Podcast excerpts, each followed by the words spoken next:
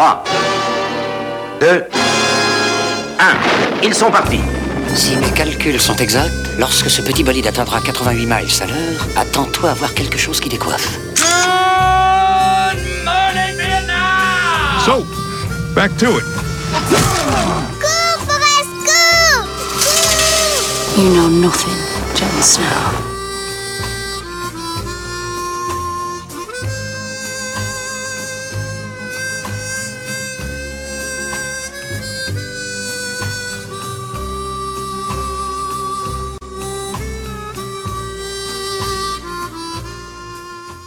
Bonjour à tous et bienvenue à Programme Double, un podcast qui est diffusé une fois ou deux semaines et dans lequel je vais vous présenter deux films qui sont reliés soit par une thématique, une franchise, un acteur, voire même un réalisateur.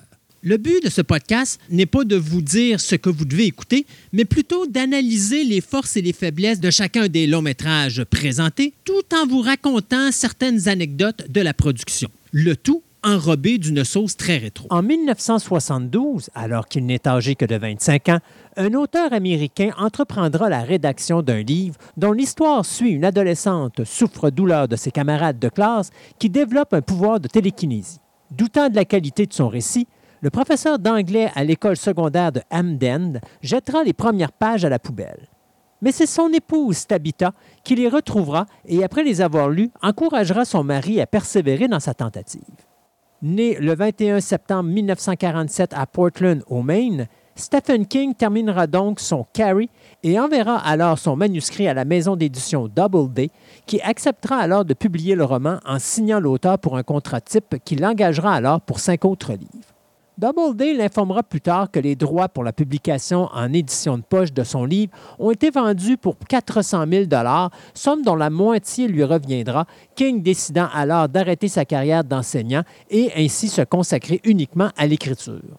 Publié par Doubleday le 5 avril 1974 à plus de 30 000 exemplaires, Carrie sera vendu à plus de 13 000 copies durant la première année.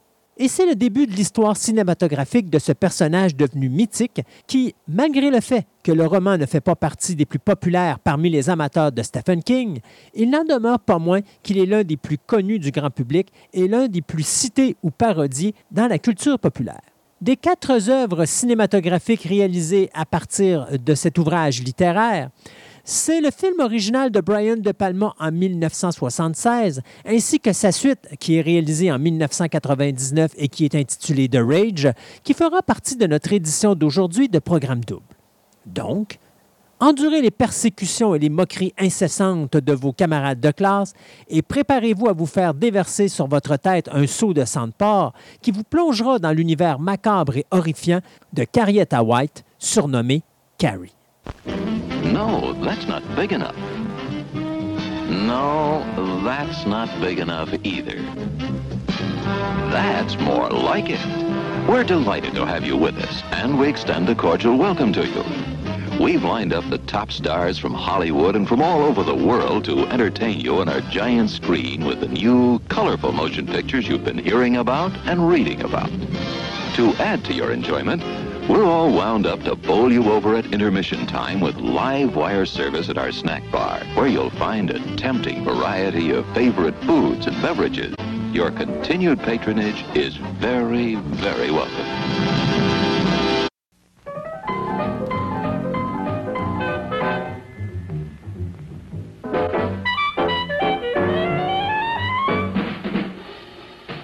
Like you crave that corn when it's freshly bobbed. You gotta beat it to the box with the butter on the top. Get with it, man. Start strolling down to the sweets that set you rolling, the best in town. Our candy's real gone, if I'm understood. To all you squares, that means the confection is positively delicious. Cork that stuff. Give me five. Let me send you into this nutty jive.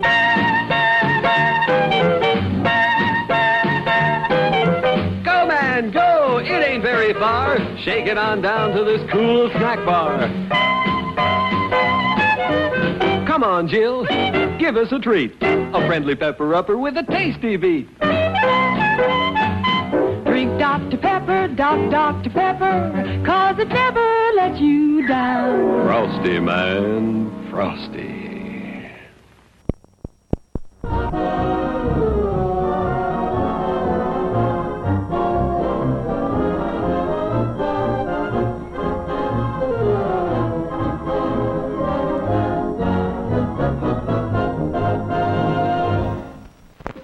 What's your pleasure, sir or madam, and all you kiddies too?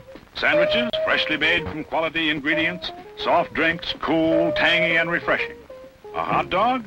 There you are, tender, juicy, done to a turn with some fixings. Hamburgers, ma'am? Just the way you like 'em, meaty, moist, and broiled to perfection. Becoming attraction. And now, on with the show.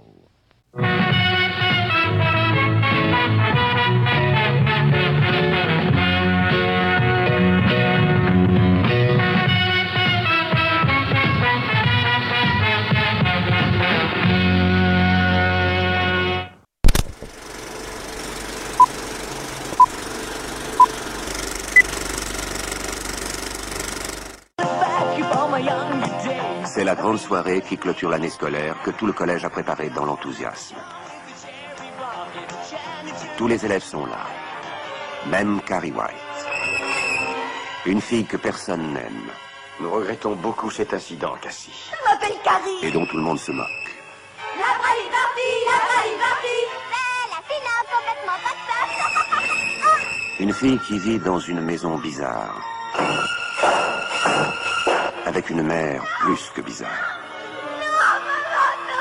Aide cette malheureuse pécheresse à part le péché sous ses oripeaux trompeurs. Montre-lui qu'en se gardant pur, la malédiction du sang pouvait lui être épargnée. Une fille qui possède un étrange pouvoir. Faculté de bouger les objets par la force de la volonté. Mais ce soir, personne ne se moquera de Carrie. Si tu n'as pas de cavalier pour le bal, je peux très bien t'accompagner. Son chevalier servant est le plus beau garçon du collège. Essaie encore de me jouer un tour, j'en suis sûre. Elle sera couronnée reine de la promotion. Je voudrais pouvoir être certaine que vous ne cherchez pas à lui faire du mal. Pour Carrie, ce sera la réalisation d'un rêve. Pour tous les autres, cela deviendra un cauchemar. Carrie. Le nouveau film de Brian De Palma. Adapté du plus grand succès du roman fantastique. Interprété par Sissy Spacek, Piper Laurie et pour la première fois à l'écran, John Travolta.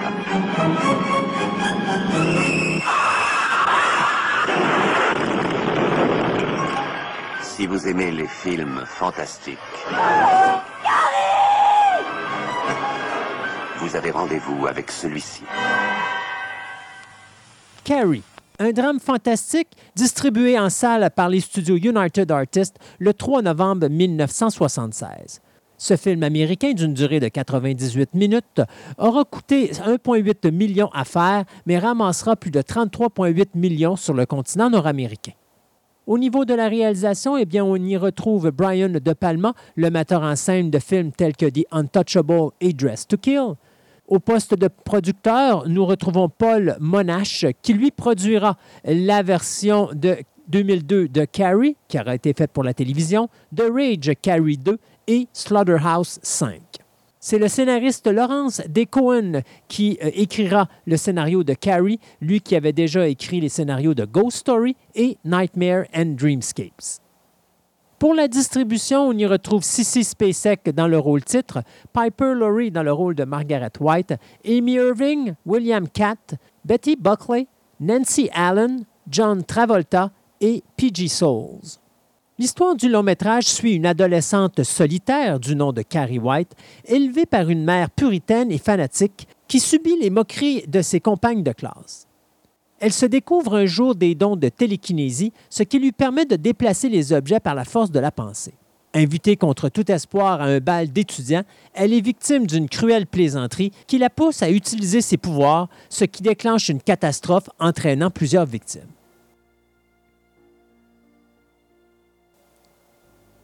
Carrie sera le tout premier livre de Stephen King à être adapté pour le grand écran, ce dernier recevant la modique somme de 2500 dollars pour ses droits cinématographiques. L'auteur, qui à ce moment était âgé alors de 26 ans, profitera de cet événement pour débuter sa vie d'auteur populaire tout en permettant à sa famille de sortir de la pauvreté. Brian De Palma, lui, se voit suggérer un jour par un ami écrivain de lire le livre de Carrie en 1975. L'ayant très apprécié, il contactera alors son agent pour trouver qui en possédait les droits. Découvrant que personne ne les avait encore achetés, il appellera plusieurs personnes euh, dans différents studios et leur dira à quel point ce livre est incroyable et qu'il a euh, très envie de réaliser son adaptation cinématographique. C'est finalement Paul Monash qui va euh, acheter les droits et quelques six mois plus tard, il va contacter De Palma après avoir bien sûr signé une entente avec la United Artists pour mettre en scène le drame fantastique.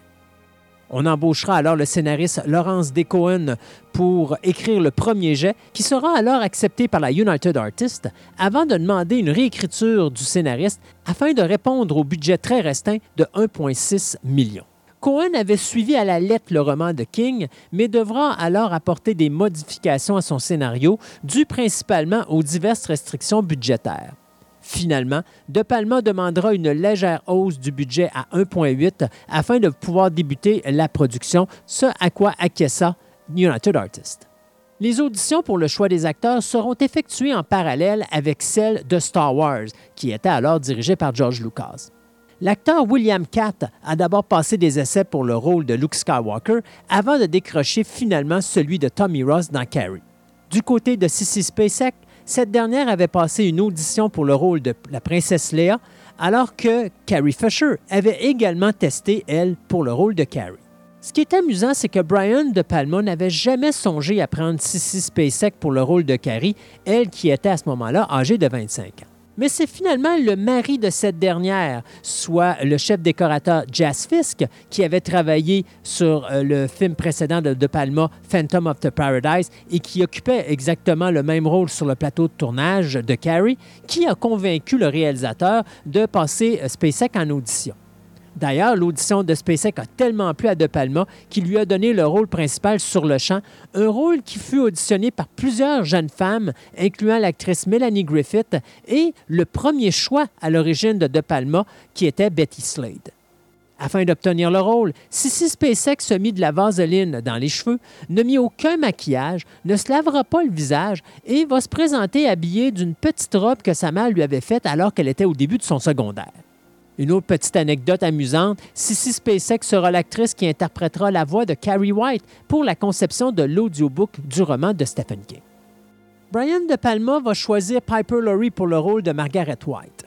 Ce qui est important de savoir, c'est que l'actrice n'était pas apparue au cinéma depuis le film The Hustler en 1961, cette dernière ayant, à cette époque, décidé de prendre sa retraite du monde cinématographique.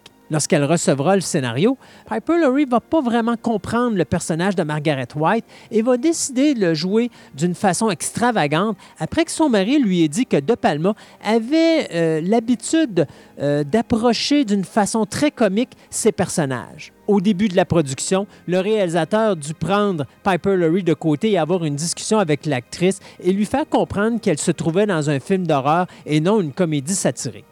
Du côté de John Travolta, ce dernier sera alors choisi pour le rôle de Billy, le petit copain de Chris. À l'époque, l'acteur était déjà une vedette aux États-Unis grâce à la série télé Welcome Back Cutter, mais il s'agira ici de son tout premier rôle sur le grand écran. Même chose du côté de Amy Irving, qui sera la prochaine à être embauchée par le réalisateur Brian De Palma. Fait cocasse, l'actrice Priscilla Pointer, qui joue la mère du personnage de Sue, interprétée par Amy Irving, est la véritable mère de cette dernière dans la vraie vie. De plus, Irving et l'acteur William Catt avaient réellement eu une relation amoureuse dans la vie avant le tournage de Carrie. Une autre petite anecdote en rapport avec l'actrice Amy Irving, c'est que tout au long du long métrage, vous remarquerez que le personnage de Sue porte une bague à la main droite, bague qui lui fut remise par l'auteur Stephen King en personne. Nancy Allen sera la dernière à obtenir un rôle, euh, elle qui était sur le point de quitter Hollywood parce que sa carrière n'allait nulle part. Il est important de noter que Brian De Palma et Nancy Allen vont se marier trois ans plus tard, soit en 1979. Initialement, l'actrice P.G. Souls ne devait être présente sur le plateau de tournage que pour une courte durée. Mais lorsque cette dernière frappera à la tête Carrie White avec sa casquette durant la scène d'introduction, De Palma, amusé, décida de la garder et d'augmenter la participation de son personnage dans le film. D'ailleurs, Saul sera blessé à l'oreille lors de la séquence où meurt son personnage à la fin du long métrage. En effet, lorsque son personnage sera frappé à la tête par un jet d'eau projeté par un tuyau d'incendie, celui-ci perforera son tympan, ce qui causera de graves problèmes d'équilibre à l'actrice qui sera sourde de cette oreille pendant plus de six mois.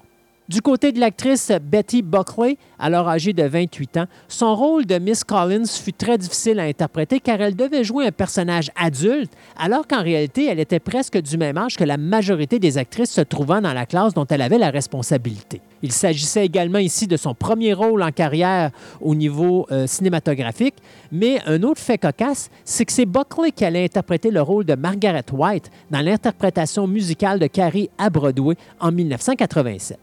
Afin d'être plus crédible pour son rôle, Sissy Spacek a décidé de ne pas fraterniser avec les autres actrices euh, afin d'avoir de véritables ressentiments de timidité et de rejet. Donc, lorsqu'elle observait le tournage, elle se cachait toujours dans l'ombre du plateau. De plus, sa loge était remplie de livres religieux et de musique classique, tout ce qui lui permettait d'oublier le vrai monde et de s'incruster dans l'univers difficile de Carrie White. Véritable perfectionniste, Spacek allait exiger de tourner la séquence finale du film où la main de Carrie White va sortir de sa tombe et agripper le bras dessous qui vient lui apporter des fleurs.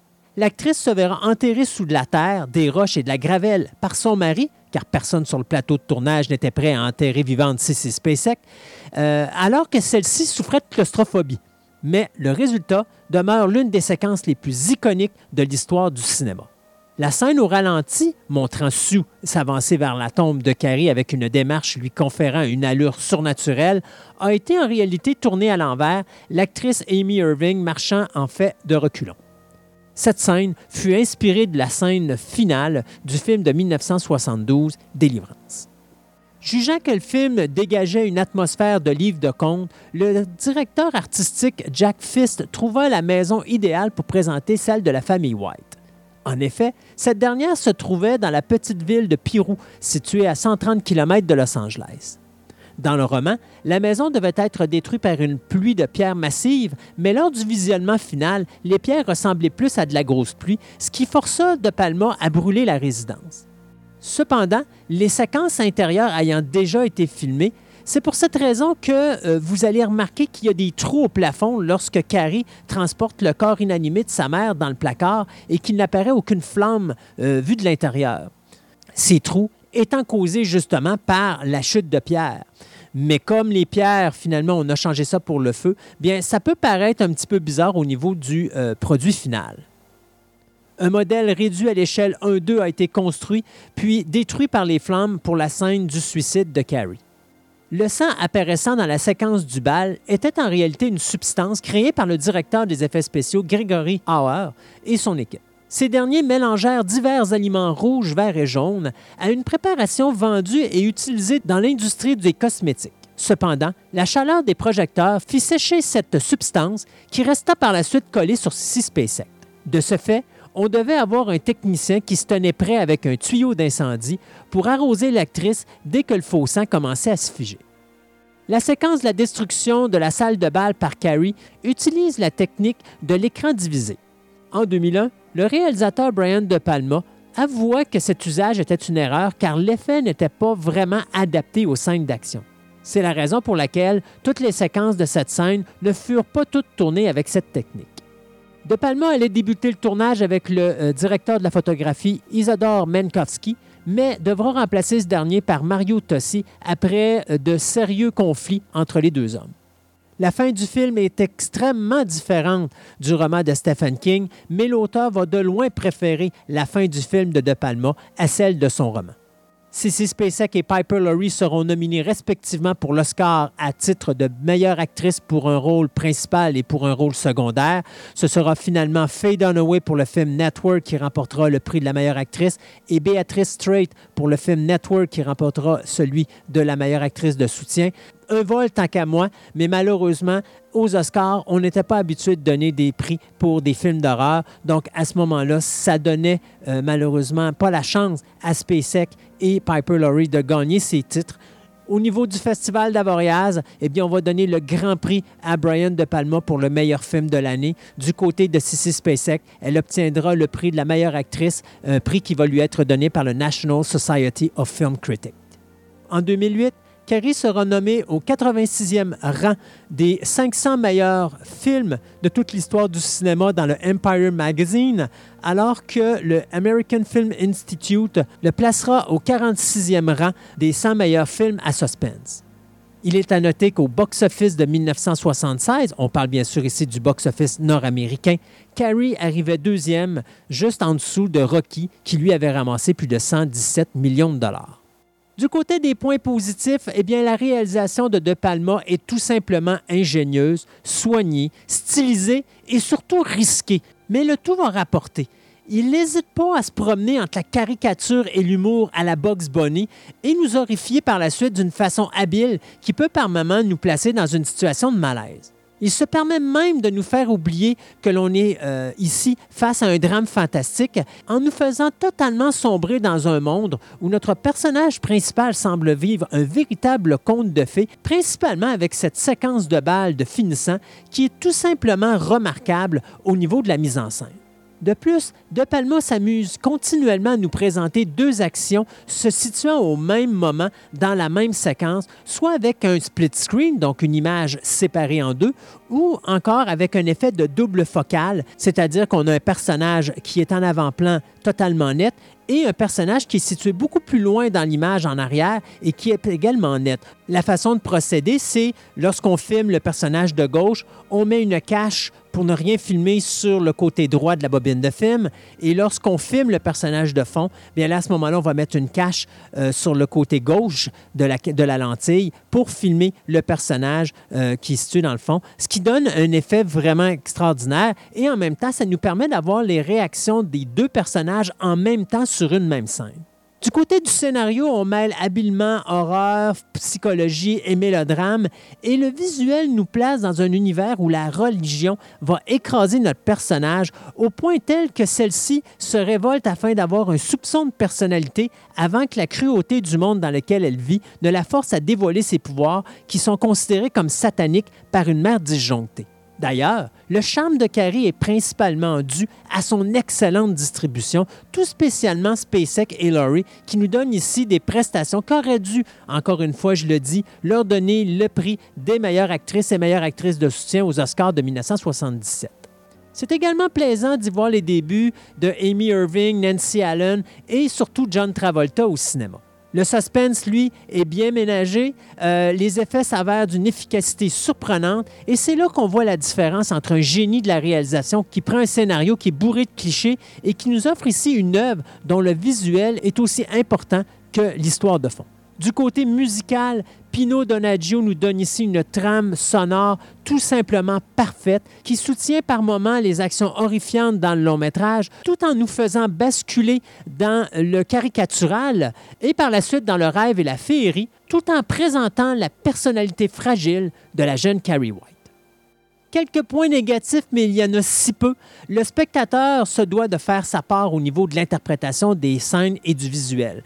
Notamment cette scène du dernier repas entre Carrie et sa mère, où l'on peut apercevoir cette peinture illustrant très bien la scène auquel on assiste.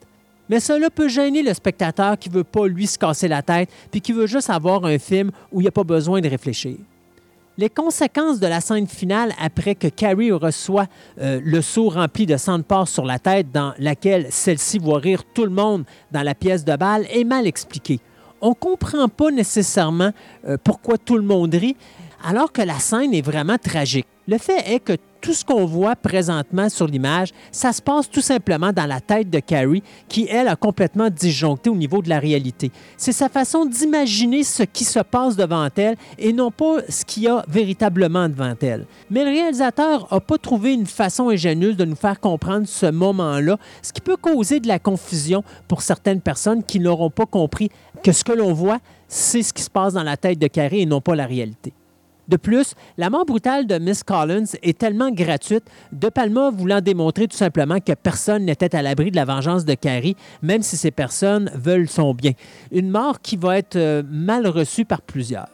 Pour d'autres, bien le fait que les adolescents ou adolescentes du film soient interprétés par de jeunes adultes dans la vingtaine, bien ça peut peut-être déranger. Moi personnellement, je crois que c'est la force de Carrie parce que justement, le petit surplus d'expérience de vie que ces acteurs ont nous permet de donner une crédibilité à leurs différents rôles euh, qu'ils vont interpréter dans le film. Du côté de la musique, eh bien, comme je disais un peu plus haut, c'est le compositeur Pino Donaggio, euh, le compositeur italien qui avait déjà composé les trames sonores de films comme The Howling, Piranha, Blowout ou Dress to Kill, qui euh, va euh, écrire une musique tout à fait sublime. Mais ce qui est important de savoir, c'est qu'à l'origine, Brian De Palma avait prévu de confier la partition du film au concepteur musical Bernard Herrmann, qui nous avait donné la musique extraordinaire de Psycho et avec qui le réalisateur avait déjà collaboré sur ses précédentes œuvres, soit Sisters et Obsession. Mais malheureusement, le compositeur va décider en décembre 1975, peu après avoir terminé la partition du film de Martin Scorsese, Taxi Driver. C'est après avoir entendu la musique du film Don't Look Now que De Palma décide d'engager le compositeur italien Pino Donaggio, leur collaboration ne s'arrêtant pas là puisqu'ils vont travailler ensemble sur les films qui vont suivre, soit justement Dress to Kill, euh, Blowout et également Body Double. Donaggio fera d'ailleurs un hommage au compositeur Bernard Herrmann. Vous remarquerez que lorsque les pouvoirs de Carrie vont se manifester, eh bien, Donaggio va jouer alors avec des violents stridents, euh, comme Herrmann l'avait fait avec la scène de la douche dans Psycho. Au niveau des chansons, eh bien, venez prendre note que la chanson I Never Dreamed, Someone Like You Could Love Someone Like Me et Born to Have It All a été chantée par la sœur de l'actrice Amy Irving, soit Cathy Irving.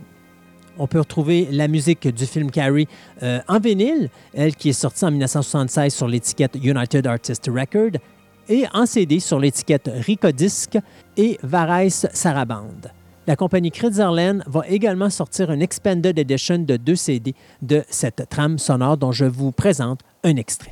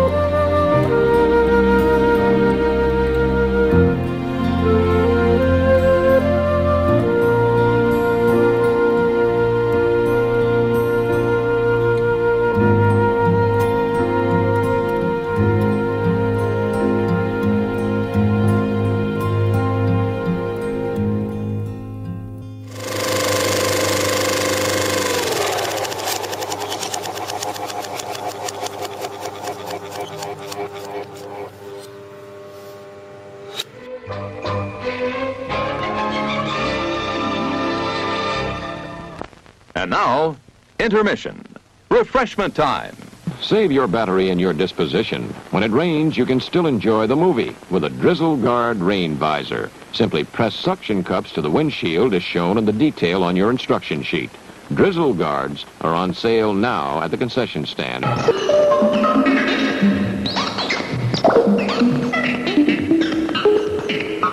Refresh yourself. It's intermission time. The concession stand is open and ready to serve you. They're ready, folks. For refreshment that is great. If it's early or it's late, it's Orange Crush. Orange Crush, the drink that's extra good.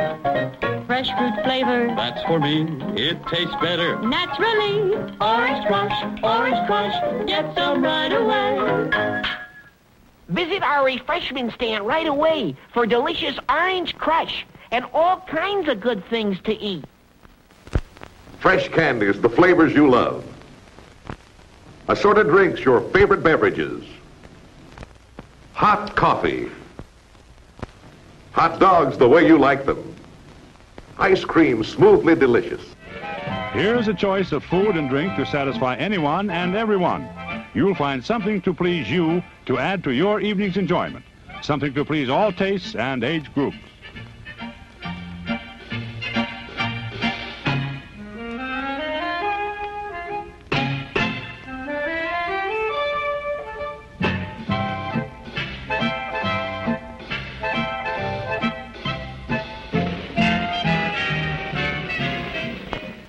Your pleasure, sir or madam, and all you kiddies too? Sandwiches, freshly made from quality ingredients, soft drinks, cool, tangy, and refreshing. A hot dog?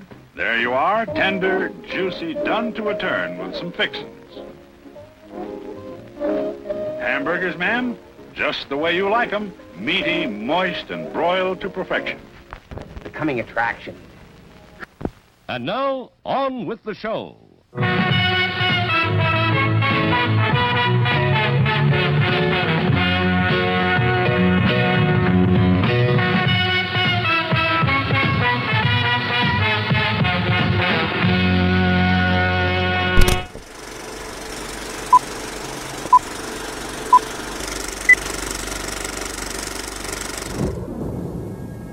Roméo et Juliette.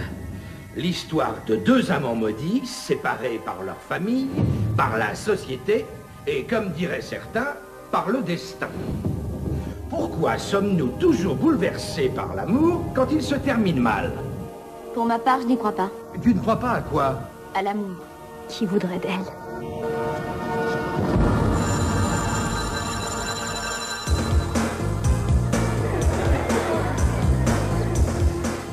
À ton âge, c'est parfaitement normal d'avoir peur de devenir comme tes parents. Ça te fait peur? Vous avez toujours su que vous étiez différent. Ça doit être super de pas être comme tout le monde. Il y a des moments où j'aimerais faire partie des gens heureux et, et qu'on remarque partout où ils passent. Arrête, elle est ringarde, cette gonzesse. Tu la connais pas. Et toi, oui Oui, je la connais. Les autres ne vous comprennent pas. Si au moins c'était une fille cool, si seulement elle était branchée. Ils ont sûrement besoin d'une bonne leçon. Leur seul but, Rachel de vous blesser. Tu ressens le besoin de parler Alors, qu'ils aillent au diable. Tu veux savoir ce que je ressens aujourd'hui? Quand Rachel était enfant, vous avez vu des objets bouger par eux-mêmes. Qu'est-ce qui cloche dans l'image que j'ai là? Tu as entendu parler de Carrie White? 73 personnes sont mortes lors de la fête de fin d'année. À ce prochain semestre, Fais pas ça, Rachel la terreur Non, c'est elle C'est elle qui fait ça s'installe dans la famille. Carrie 2, la haine. Putain, les mecs, on rate une teuf d'enfer.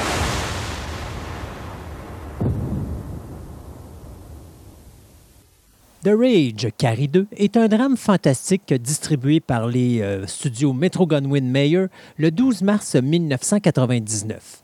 Ce film américain d'une durée de 105 minutes aura coûté 21 millions de dollars à produire, mais n'aura ramassé que 17,8 millions au box-office nord-américain. Au niveau de la réalisation, c'est la réalisatrice américaine Kathleen Shea qui nous avait donné Poison Ivy et Streets. Au niveau de la production, eh bien, c'est encore Paul Monash qui, euh, lui, s'est occupé de produire le film original de 1976, Carrie et Slaughterhouse 5. Et finalement, au niveau de la scénarisation, eh bien, c'est le scénariste américain Raphaël Moreau qui nous avait donné Hackers. À la distribution, on y retrouve Emily Burgle, Jason London, Dylan Bruno, G. Smith Cameron, Amy Irving, Zachary T. Bryan et Kate Shea. Parce qu'elle est différente, secrète et renfermée, Rachel Lang subit les moqueries de ses camarades de lycée. Privée de l'affection de sa mère, internée depuis de longues années pour schizophrénie, Rachel n'a jamais trouvé de réconfort auprès de sa famille adoptive. En outre, la jeune fille est troublée par d'étranges facultés de télékinésie dont elle ignore l'origine jusqu'à sa découverte de son lien familial avec une certaine Carrie White. Quand Lisa, sa meilleure amie, se suicide, abusée par un joueur de l'équipe de football de son école, l'univers fragile de Rachel bascule. Piégée et humiliée, Rachel laisse alors exploser le pouvoir dévastateur de sa colère.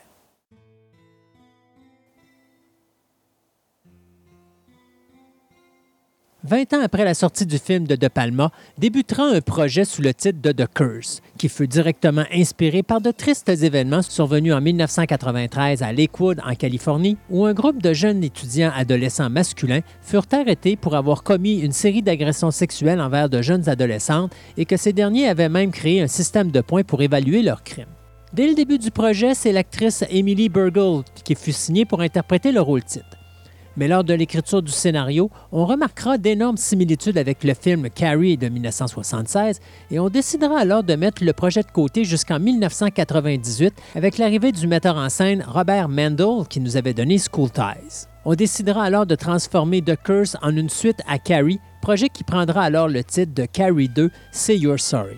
Dans la nouvelle version du scénario, le personnage de Rachel deviendra alors la demi-sœur de Carrie White. On demandera alors à l'actrice Sissy Spacek de reprendre son rôle de Carrie, mais l'actrice refusera le rôle tout en acceptant cependant que des images du premier film la mettant en vedette puissent être réutilisées pour cette suite dans des scènes de flashback. Cependant, deux semaines après le début du tournage, Mendel se retirera du projet après plusieurs différents créatifs avec la MGM et sera alors remplacé par l'actrice réalisatrice Kat Shea, qui n'obtiendra alors qu'une seule semaine de préparation pour la production et qui devra retourner toutes les séquences filmées par Mendel. Malgré tous ces problèmes et la réécriture d'une large partie du scénario, L'actrice Emily Burgle demeurera en poste comme actrice principale, ce qui deviendra sa toute première apparition sur le grand écran. Amy Irving sera la seule actrice du film original à revenir dans cette suite. Mais pour Irving, cette décision fut difficile à prendre au point qu'elle demandera à De Palma son approbation pour participer au dit projet. Pour le personnage de l'avocat de la prosécution, les producteurs insistèrent pour que la réalisatrice utilise les séquences filmées par Mendel, mais cette dernière ne voulait pas utiliser ces dites séquences car celles-ci ne matchaient plus du tout avec le nouveau look de son film. MGM va alors refuser de financer le tournage de ces nouvelles scènes, forçant la réalisatrice à interpréter elle-même le personnage qui était joué à l'origine par l'acteur Teddy Sidag. Sidag était un ami de Shea, celui-ci ayant déjà travaillé avec la réalisatrice sur la première réalisation de cette dernière en 1987, intitulée Stripped to Kill. Shea appellera alors Sidal en personne pour s'excuser de cette situation navrante en lui expliquant la situation. Il s'agira ici de la toute dernière production cinématographique du producteur Paul Monash, qui avait acheté les droits de la nouvelle de Stephen King en 1975 et qui avait produit le film original de Carrie en 1976, alors qu'aucun autre studio ne voulait toucher à cette production. Sa prochaine production sera la mini-série pour la télévision de Carrie, une sorte de remake du film de 1976, production sur laquelle il agira à titre de consultant et qui sera sa dernière avant son décès dû à un cancer du pancréas en 2003. L'écrivain Stephen King allait déclarer en entrevue que The Rage Carrie 2 est une suite convenable, mais sans plus de son œuvre de 1976. Le film obtiendra de très mauvaises critiques à sa sortie et sera un véritable échec au box-office. Bien que je trouve que The Rage Carry 2 est extrêmement faible face à son prédécesseur, il en demeure pas moins qu'il y a quelques points qui sont positifs. Au niveau de l'interprétation, euh, Emily euh, Burgle s'en sort quand même assez bien, au point d'avoir même une nomination comme meilleure actrice au Saturn Award en 1999. De plus, sa chimie à l'écran avec l'acteur Jason London nous fait oublier la faiblesse du reste de la distribution et nous fait croire à la crédibilité de cette histoire d'amour entre un joueur de football populaire et une totale inconnue. Mais celle qui s'en sort probablement le mieux dans ce film, c'est bien sûr l'actrice Amy Irving, qui est sans contredit l'actrice la plus expérimentée et surtout la plus naturelle, bien que des fois son interprétation semble forcée. Pour les amateurs d'effets sanglants et d'hémoglobine, Carrie 2 euh, en donne beaucoup plus que le film original, mais il semble que le résultat final est très mince face à l'attente de ces scènes morbides. La mise en scène de la réalisatrice Kate Shea euh, est tout de même soignée au niveau technique, mais le tout s'arrête là. En effet, Shea n'arrive pas à capturer l'essence du film original et oublie totalement l'aspect romantique du premier film. On a même de la difficulté à se prendre d'affection pour les personnages, ceux-ci étant mal écrits et mal développés. De plus, Shea nous balance continuellement des images en noir et blanc sans même y trouver une logique dans le contexte. Un moment, elle utilise le noir et blanc dans des scènes de flashback. L'instant d'après, les scènes de flashback sont en couleur. Des fois, lorsque Rachel utilise ses pouvoirs, euh, les images sont en noir et blanc, mais d'autres fois, ça ne l'est pas. Euh, Shea euh, cherche à faire de quoi de différent, mais ne réussit qu'à mélanger son auditoire, car il n'y a qu'elle qui semble voir une importance à passer de la couleur au noir et blanc et l'inverse. Au même niveau, les scènes de flashback sont totalement inutiles et ne cherchent qu'à rappeler euh, continuellement aux spectateurs qu'ils se trouvent dans une suite d'un film à succès et rien d'autre. D'ailleurs, c'est ce qui me dérange le plus ici, c'est que l'histoire de fond de The Rage est excellente et aurait pu être un excellent sujet pour un drame, mais pas pour un drame fantastique. Le surnaturel devient trop dans ce film, ce qui m'amène à dire que The Rage Carry 2 est une suite tout à fait inutile qui n'aurait jamais dû voir le jour on aurait dû tout simplement se concentrer sur ce sujet difficile de joueurs d'une équipe de football qui manipulent et abusent de jeunes adolescentes quelque peu naïves et les impacts négatifs de ces gestes qui allaient même se rendre jusqu'au suicide. Dans ce contexte, le film de Shea fonctionne bien, mais dès l'entrée du surnaturel, tout est bousillé et ça enlève toute chance au long métrage d'être mieux qu'une simple copie d'un film à succès. Autre fait notable ici qui est totalement ridicule, c'est que la télékinésie est rendue une maladie dont il existe un traitement et dont le père de Rachel, qui est également le père de Carrie White, est le patient zéro, soit le porteur de ce que l'on pourrait appeler ici un virus. C'est une notion totalement ridicule qui enlève toute crédibilité au film parce qu'on cherche une raison virale et biologique au pouvoir de Rachel, alors qu'en réalité, euh, ici, c'est tout simplement une anomalie au niveau de son cerveau qui lui donne les possibilités d'avoir des capacités euh, surnaturelles. Un autre aspect frustrant, c'est cette notion de ramener des personnages ayant survécu au film original qui doivent faire un retour afin d'être tués dans le second volet. Carrie 2 échappe pas à cette règle et c'est ça, ça améliore pas vraiment le spectacle. Finalement, la scène de tuerie finale nous laisse quelque peu sur notre fin, car tout va trop vite, le montage coupe en cours les séquences de violence présentées les unes après les autres. Au niveau de la musique, eh c'est le guitariste, bassiste et joueur de keyboard Danny euh, Harvey du groupe The Headcat, qui avait été fondé par le musicien Lemmy Kilmister, qui s'occupe ici d'organiser la trame musicale de The Rage. Une trame musicale qui inclut énormément de chansons populaires des années 90, mais qui n'arrive pas à compétitionner avec la beauté de la musique de Pino Donaggio dans le film de 1976.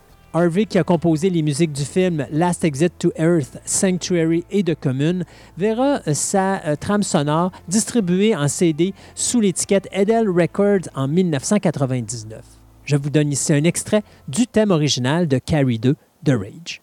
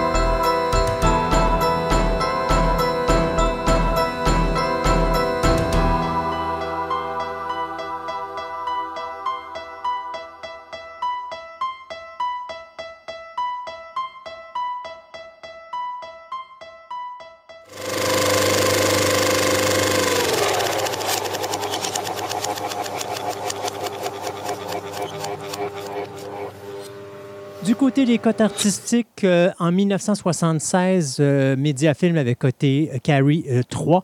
Aujourd'hui, il est coté 2, soit excellent. Moi, de mon côté, j'y vais avec un 1. C'est un chef-d'œuvre. C'est un film qui s'est démarqué avec les années, que vous écoutez encore aujourd'hui et qui a très bien vieilli. Et euh, je vous dirais même qu'on est encore incapable, même avec la dernière édition de 2013, d'égaler ce que De Palma a fait. Donc, véritable petit bijou que ce film de 1976, qui est coté par la régie du cinéma 13 ans indicatif. Moi également, j'y vais avec une cote de 14 ans pour les scènes de violence et beaucoup de nudité. Euh, au niveau de euh, The Rage Carrie 2, eh bien, euh, le film est coté 6 par Mediafilm. J'y vais également avec une cote 6. J'ai arrêté plus avec une cote 5 si on n'avait peut-être pas eu l'aspect surnaturel parce que je pense que Shea avait un bon sujet entre les mains, mais en voulant faire en sorte que ce soit une suite à Carrie, on a scrappé l'histoire, alors que si on s'était concentré plus sur l'histoire de fond, je pense qu'il y aurait eu un intérêt. Le film est coté 13 ans indicatif par la régie du cinéma. Moi également, j'y vais avec 14 ans, principalement pour les séquences de violence graphique euh, à la fin du film. Au niveau de la disponibilité en format DVD et Blu-ray, bien, je pourrais vous dire que Carrie est disponible en DVD, en Blu-ray et même en Laserdisc. Euh, les trois éditions sont bilingues. Vous avez également une édition régulière. Vous avez un Collector Edition 2 disques de Shout Factory et vous avez également une édition spéciale, donc avec quelques petits documentaires. Alors, toutes ces trois éditions-là sont bilingues. Vous avez également une édition double entre Carrie 1976 et le remake de 2013, toujours bilingue. Et vous avez également ce programme triple avec Carrie 1976, The Rage en 1998 et en 2002, la mini-série euh, faite pour la télévision. Du côté de The Rage ou Carrie 2, au niveau de la disponibilité, bien également, il est disponible en DVD, en Blu-ray et en Laserdisc dans les deux langues. Du côté du DVD, bien, vous avez une édition simple de euh, The Rage Carrie euh, 2 et vous avez également le programme triple qui est entre la version de 1976, le film de 98 et bien sûr la télésérie de 2002, mais vous avez également le Blu-ray qui est un programme double entre Carrie de 1976 et l'édition Carré 2 de 1998. C'est ainsi que se termine notre émission d'aujourd'hui. Juste vous rappeler, si des fois vous voulez nous suivre, vous n'avez qu'à vous inscrire à la page Facebook de Programme Double. Euh, à ce moment-là, vous serez averti à toutes les deux semaines de la journée où sera diffusée notre nouvelle émission. Ou encore, vous pouvez tout simplement aller également sur la page web de fantascaradioweb.com euh, dans lequel vous allez avoir une section podcast. Si vous cliquez sur cette section podcast, vous allez voir plein de sous-sections, dont une qui va s'intituler les programmes doubles. Lorsque vous cliquez là, vous allez tomber sur la page officielle de Programme double, sur laquelle vous allez trouver toutes les explications euh, au niveau des cotes euh, artistiques que je donne au film, euh, en plus d'avoir un résumé de qu'est-ce qu'est le podcast, mais surtout, vous allez avoir tous les liens, que ce soit les liens pour la page Facebook, les liens pour l'adresse email, si vous avez des fois des suggestions de films que vous aimeriez que je parle, ou encore des commentaires à faire. Et finalement, eh bien, vous avez le lien qui vous amène sur l'application de Programme double une application où vous serez capable d'aller voir tous les films dont je vous ai parlé depuis la création de ce podcast. Si ça vous intéresse, vous pouvez toujours suivre également mon autre podcast qui est Fantastica Radio Web, un podcast où on parle de différentes passions, une émission de trois heures, contrairement au podcast de Programme Double qui, lui, n'est qu'un maximum de une heure à tous les deux semaines. Donc, encore une fois, un gros merci d'avoir été avec nous et on se dit à la prochaine de Programme Double. Please remember to replace the speaker on the post when you leave the theater.